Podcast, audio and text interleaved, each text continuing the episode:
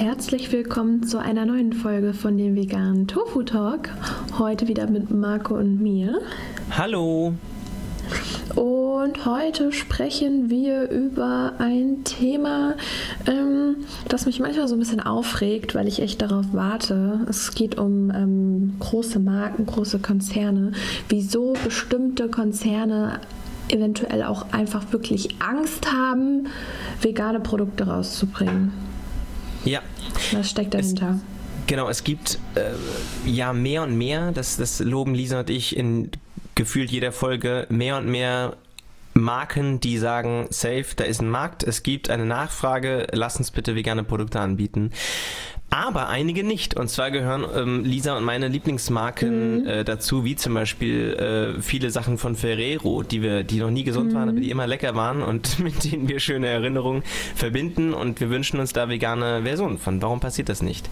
Mhm. Das hat, also wir wissen es jetzt nicht en Detail. Ich habe aber eine Vermutung und wir haben eine Vermutung. Und zwar hm, habe ich einen Bekannten, sage ich mal, der irgendwie für Ferrero arbeitet. Ich werde jetzt nicht näher mhm. drauf eingehen. So. Ich habe ihn das gefragt, warum meine Lieblingsprodukte wie zum Beispiel Milchschnitte, wie zum Beispiel Nutella und Co. Also Nutella wissen wir auch ist Palmöl, ist Vollkatastrophe. Die Schokolade bei Kinder und Ferrero kommt aus äh, Kinderarbeit und so weiter. Das ist äh, völlig absurd. Es gibt andere Gründe, das nicht zu kaufen. Aber warum öffnen die sich nicht? Warum bringen die nicht eine vegane Variante raus? Wie zum Beispiel Müller mit Müller Milchreis mhm. und so weiter und so. Es gibt immer mehr. Der Grund ist, Ganz einfach. Ähm, und zwar haben viele Marken Angst, dass die vegane Variante, die sie rausbrächten, oder eine Light-Variante mit weniger Zucker oder was auch immer, also es ist jetzt ethisch was anderes, aber es geht im, im Prinzip um, um den gleichen Effekt, dass das negativ auf das Hauptprodukt abstrahlen könnte. So.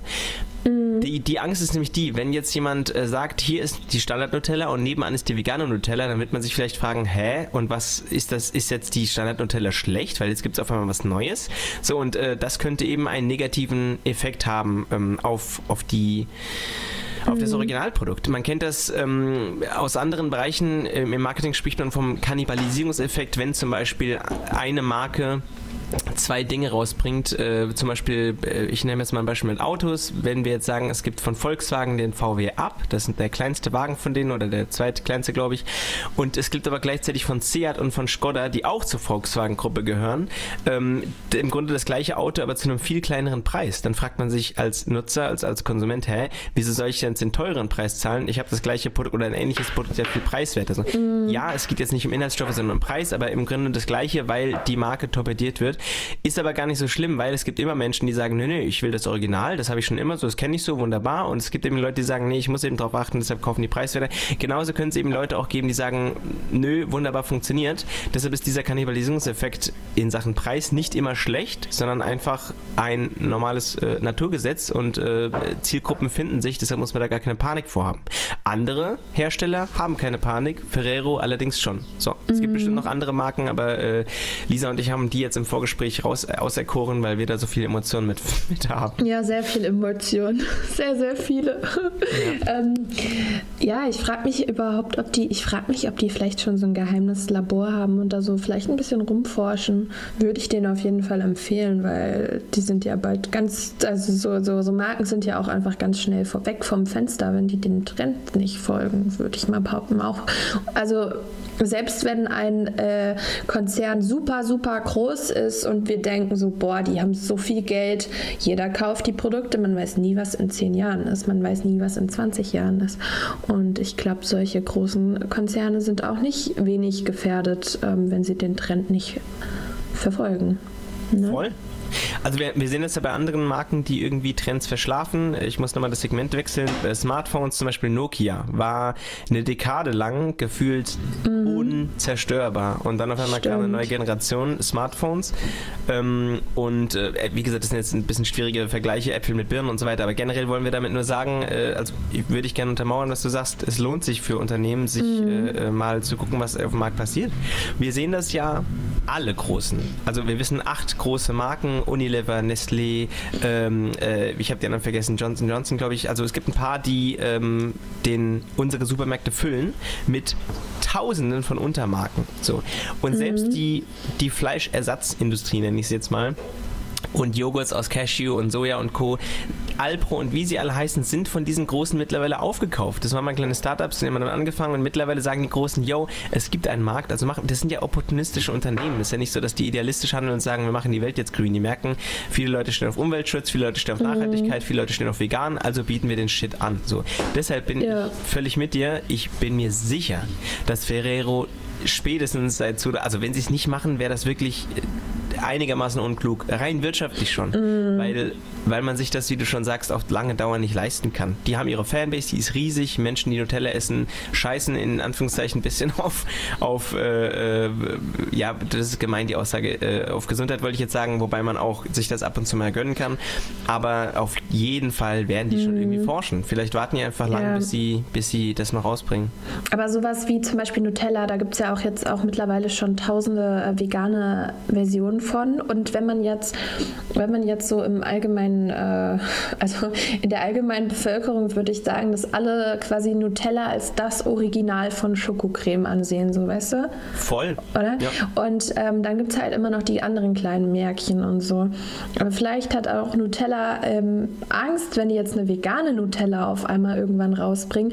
Es gibt ja schon so viele vegane Schokocreme da auf dem Markt und die muss da auch mal mindestens, also die muss ja auch dann wieder besser sein als die Alternativen, die es schon auf dem Markt gibt irgendwo, ähm, weil Nutella ja dieses Statussymbol hat und vielleicht legen sie sich deswegen auch nochmal so einen äh, größeren Pressure auf, weil ich meine, die Creme müsste denn ja eigentlich theoretisch besser schmecken als alle schon äh, vorhandenen veganen Alternativen, weil Nutella ist ja immer so in der Bevölkerung das, was das Allerbeste ist, was Schokocreme angeht. Ja, also jetzt Punkt. mal auf dieses Beispiel mhm. bezogen. Ich würde aber so weit gehen, dass ich sage, die Marke Nutella, und das meine ich überhaupt nicht mhm. äh, übertrieben, sondern ich glaube, das kann man so unterschreiben, ist ja Kult. Das ist ja eigentlich eine mhm. legendäre Marke. Also die, das Krasse ist ja, dass Ferrero Werbebudgets aufruft für Nutella. Das ist ja völlig absurd. Die haben ja ständig irgendeinen DFB-Nationalspieler im, im, als, als, als Testimonial vorne dran. Diese Marke ist so groß und mächtig, dass es für die eigentlich ein leichtes sein dürfte, mhm. ihre, ihr neues Produkt in den Markt zu pressen. Die haben ja eine, ja. eine, eine Gewalt an, an Werbebudget und äh, ich glaube, das ist nicht nur Nachteil, sondern auch Vorteil, dass die mit diesem Namen reingehen. Weil wenn irgendwo Nutella draufsteht und vegan, dann werden die Leute allein schon äh, des Namens wegen ähm, sagen, ja, geil, das ist, das ist, meine Marke. Bei einer Blindverkostung kann es gut sein, dass die abkacken, weil das ist immer noch eine schlechte, einfach nur auf Zucker und Palmöl basierte, mhm. mit einer kleinen Haselnuss drin äh, Schokocreme. Ja, aber der Name alleine dürfte denen schon helfen, aber die, ja, aktuell wollen sie halt noch nicht. Aber das, ich bin mhm. gespannt, wann du und ich, wir sprechen jetzt gerade Anfang 22, wann äh, du und ich mit Freude äh, verkünden, Den, dass Nutella ja. endlich vegan wird in die Teilen. Dann eine, kriegen die dann eine eigene Podcast-Folge. Das hört sich also schon krass an über so ein, äh, so ein ja. Unternehmen, was eigentlich hintenrum ja eigentlich gar nicht unterstützenswert mhm. ist. Ähm, dann da kostenlos noch eine Folge zu sponsern.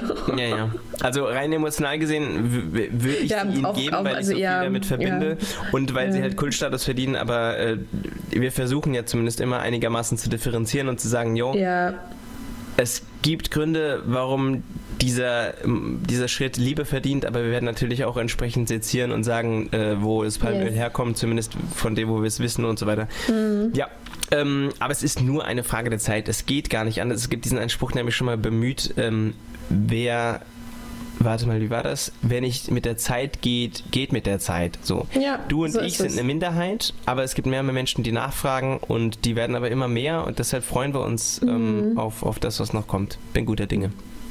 Yes. Haben wir noch was zu sagen? Nö.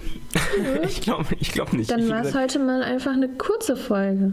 Ja, und ähm, wir haben ja schon anknüpfend äh, von, also an die Neujahrsfolge von den Dingen, die wir uns von veganen Marken oder von Herstellern wünschen, passt ja diese Folge auch. Die soll Mut machen für alle Menschen, die uns zuhören, die äh, in Verantwortung sitzen und vielleicht irgendwie an Produktentwicklung äh, teilhaben. Mm. Traut euch traut euch. Mhm. Gehört zu den ersten. Also noch kann man sich wunderbar etablieren und muss nicht erst äh, aggressiv irgendwo sich äh, große Aufmerksamkeit erkaufen. Das stimmt. Das spricht sich schnell rum. Also so Menschen wie du und ich sind ja auch Katalysatoren und ähm, deshalb ähm, mhm. freue ich mich auf das, was ja. kommt. Ja, vor allem vegane, neue vegane Produkte sprechen sich ja auch einfach 10.000 Mal so schnell rum wie irgendwie irgendein anderes Produkt, weil einfach alle vegan lebende Menschen das teilen auf Social Media Plattformen und so. Und das ist alles kostenlose Werbung für die Konzerne so. Ja, ne? äh, wir teilen das alle freiwillig so, ähm, wo andere Marken mühsam ihr Produkt auf den Markt zwängen müssen. Die müssen nicht, die müssen nicht mal selber Werbung für ihr veganes Produkt machen, weil das machen die Veganer schon selber.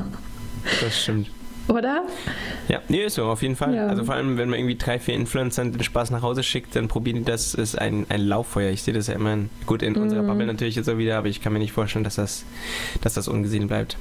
Nee, ja. definitiv nicht. Mittlerweile kennen ja die meisten Menschen ja auch schon wenigstens so eine Person, die vegan lebt oder so. Man hat sowas schon mal angefasst, gesehen. Ja, schon mal, schon mal gehört, dass es so, so, so Menschen gibt. okay. Cool. Alles klar. Dann haben wir schon ein neues, schönes Thema für die kommende Woche und freuen uns, wenn ihr wieder einschaltet. Yes. Bis, bis zur nächsten Woche. Ciao, ciao. Tschüss.